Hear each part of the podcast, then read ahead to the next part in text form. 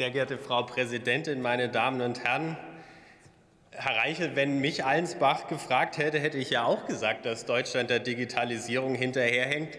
Mir fällt es nur schwer, daraus einen Punkt zu machen, die Punkte zu machen, die Sie gemacht haben. Und äh, ich muss diesen Elfmeter dann einfach aufnehmen. Wenn man 16 Jahre lang das Kanzleramt und das Innenministerium hat, dann ist das doch die Zeit, in der man das hätte verhindern können, dass so viele Leute den Eindruck haben, dass wir hinterherhängen. Deswegen lassen Sie mich grundsätzlich anfangen. Die digitalen Identitäten sind ein ganz wesentlicher Baustein für unseren digitalen Staat. Das ist richtig. Es ist wichtig, dass wir uns sicher dem Staat gegenüber ausweisen können, sonst können wir ganz viele Sachen vergessen, was wir unter dem sehr weiten Begriff digitalen Staat meinen. Ein digitaler Staat, das ist kein Selbstzweck, sondern, so finde ich, ermöglicht einen schnelleren, praktischeren und sozialeren Staat. Das passiert nicht automatisch, aber es schafft die Möglichkeit, nämlich einen Staat, der seinen Bürgerinnen und Bürgern viel einfacher helfen kann, als das heute der Fall ist, wo wir seitenlange Anträge ausfüllen müssen. Und deswegen ist es unser Ziel, die digitale Identität in die Fläche zu bringen, einfach benutzbar zu machen, so günstig wie möglich zu machen. An manchen Stellen liegen wir da gar nicht so weit auseinander, nur dass wir niemals einen Antrag stellen würden, der sichere digitale Identitäten heißt, wo wir dann unsichere vorschlagen. Lassen Sie mich hier eins noch zum Grundsätzlichen sagen, digitale Infrastruktur aufzubauen, das braucht Zeit. Deswegen, ich kann schon vorstellen, dass Ihnen das Fahrt vorkommt und ich finde es auch Fahrt, immer darauf abzuheben, wie lange Sie Deutschland regiert haben. Das wäre halt das Zeitfenster gewesen, diese grundsätzliche Infrastruktur aufzubauen. Jetzt sind wir in der Situation, dass sie uns fehlt. Uns fehlt vieles, darüber kann man ja gute Witze machen. In diesen Witzen kommen gerne Faxgeräte vor. Ähm, uns fällt vieles ein, was in Deutschland fehlt. Was aber nicht fehlt, ist, dass unser Personalausweis seit zwölf, jetzt fast 13 Jahren in der Lage ist, als digitale Identität zu funktionieren und nicht einfach als digitale Identität, sondern sicher zu funktionieren. Er war damals seiner Zeit voraus, er ist es heute praktisch noch immer. Und deswegen ist es richtig, dass wir diesen Teufelskreis durchbrechen müssen, dass ihn niemand nutzt und dass es auch zu wenige Anwendungen dafür gibt, was sich leider immer gegenseitig verstärkt.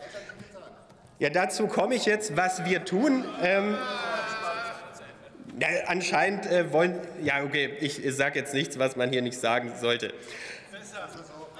Warum Warum ist es nicht gelungen? Das ist ja, äh, warum ist es nicht gelungen? Das ist die Frage, die ich stellen will. Und das erkennt man auch an Ihrem Antrag. Also die Frage auf Ihre Antwort geben Sie selbst. Der Antrag enthält zahlreiche Maßnahmen. Ich will die mal sortieren in gute, schlechte und Maßnahmen, bei denen Sie sich verzetteln. Gute Vorschläge sind einmal, dass Sie eine Strategie fordern. Das äh, ist Gratismut, das kann man immer machen, kommt gut. Wir haben eine, ich erzähle Ihnen gleich noch, ich habe ja genügend Zeit, was wir da tun.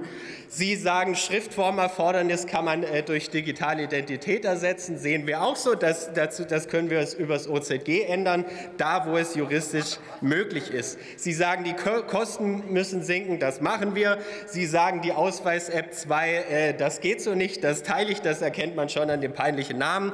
Ähm, was Sie aber offensichtlich ignorieren, ist, dass es den Bundesident schon gibt und dass auf der Stelle ganz viel passiert.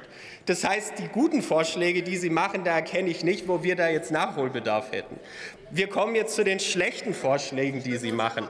Sie wollen einen Rechtsanspruch auf digitale Identität. Das klingt super. Natürlich will, will, ich, dass jeder das benutzen kann.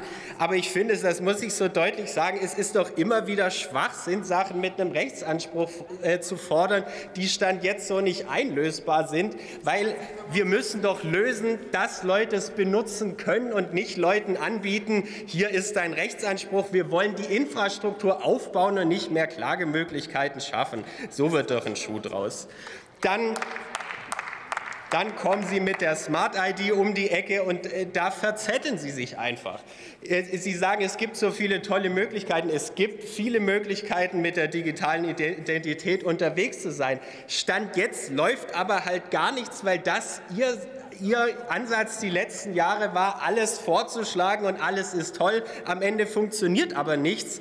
Deswegen ist unser Ansatz hier Thema Sicherheit, eine sichere digitale Identität nicht nur irgendwie zu haben, sondern zum Laufen zu bringen. Und da konzentrieren wir uns und haben nicht 20 Punkte, die wir auch irgendwie noch gerne hätten.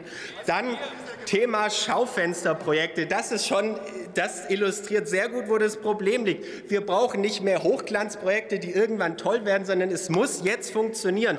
Dass es jetzt funktioniert, daran arbeiten wir. Sie wollen anscheinend noch mehr Geld für irgendwelche Blockchain-Projekte ausgeben, die gar nicht Teil einer sinnvollen Infrastruktur sein können. Da verbrennen wir Geld und äh, sie schaut uns wahrscheinlich auch zu. Lilith Wittmann zerlegt uns dann das Hochglanzprojekt eh wieder innerhalb von zwei Tagen. Das sind die schlechten Vorschläge. Die Vorschläge, bei denen sich verzetteln, sind im Grunde ganz viele, aber das ist zum Beispiel bei den juristischen Personen der Fall. Natürlich müssen juristische Personen sich auch digital ausweisen können, ähm, aber wir legen den Fokus darauf, dass es jetzt endlich mal Private tun können. Was tun also wir? Wir haben den Fokus klar auf der EID. Wir durchbrechen den Teufelskreislauf, indem wir bei der Wirtschaft dafür werben, bei der Verwaltung und in der Öffentlichkeit das zu nutzen. Dazu bauen wir einen Vertrieb auf und jetzt eine Öffentlichkeitskampagne. Wir machen die Berechtigungszertifikate günstiger und leichter zugänglicher. Wir erleichtern die Zugänge zu den EID-Servern und machen sie leichter nutzbar. Und wir sorgen dafür, dass die EID auch international interoperabel wird. Das ist das, was im Moment passiert. Das passiert passiert im Moment. Sie können ja gespannt sein, wenn Sie mir nicht glauben. Die Fakten werden mir recht geben. Haben Sie vielen Dank.